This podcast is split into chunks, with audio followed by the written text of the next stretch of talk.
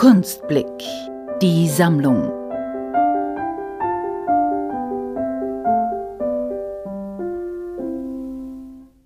Ich bin Fokker aus Buchberg am Schneeberg und Maler. Meine Kunst Das ist das, was ich einfach sehr liebe und sehr vorsichtig und behutsam damit umgehe. Ich male in Wirklichkeit erst schon ewig, also seit Kind. Ich kann mich gar nicht mehr erinnern, wann ich begonnen habe. Ich habe eigentlich nie begonnen, weil jeder malt irgendwann einmal.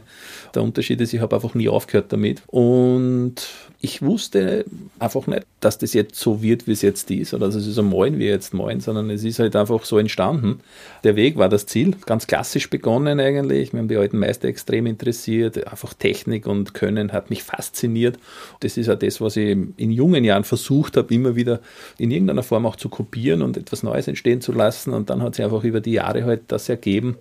Ich glaube, wenn man kreativ ist, dann ist man einfach immer auf der Suche. Und dann gibt man sich halt einfach nicht mit dem zufrieden, was man jetzt einfach gerade macht. Und so ist dann einfach irgendwo das so gewesen, dass ich halt immer experimentiert habe und ein bisschen rausgegangen bin, ein bisschen über meine Grenzen, sage ich jetzt einmal. Man, so hat sich dann über die letzten 30, 40 Jahre halt das entwickelt, was ich jetzt mache, was ich Spontanrealismus nenne und wofür einfach ich halt stehe und bekannt bin.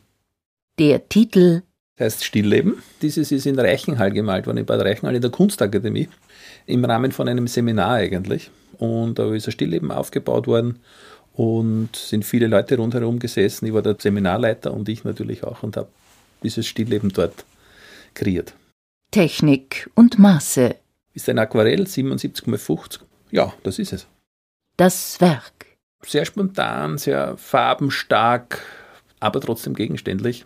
Im Rahmen von den Seminaren gibt es immer verschiedene Themen. In dem Fall war das, weil es Indoor war, natürlich auch Stillleben. Und dann haben wir einige Krüge und Zitronen und verschiedene Sachen einfach aufgebaut.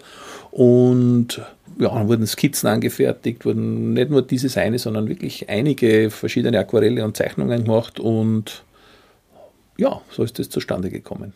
Warum ich etwas für die Kunstblicksammlung gebe.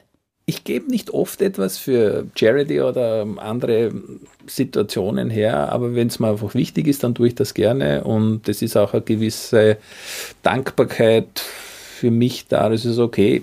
Mir ist es sehr gut gegangen in den letzten Jahren, Dinge sind gut verlaufen, da kann man doch auch etwas Gutes mit dem, was man kann, einfach für andere tun.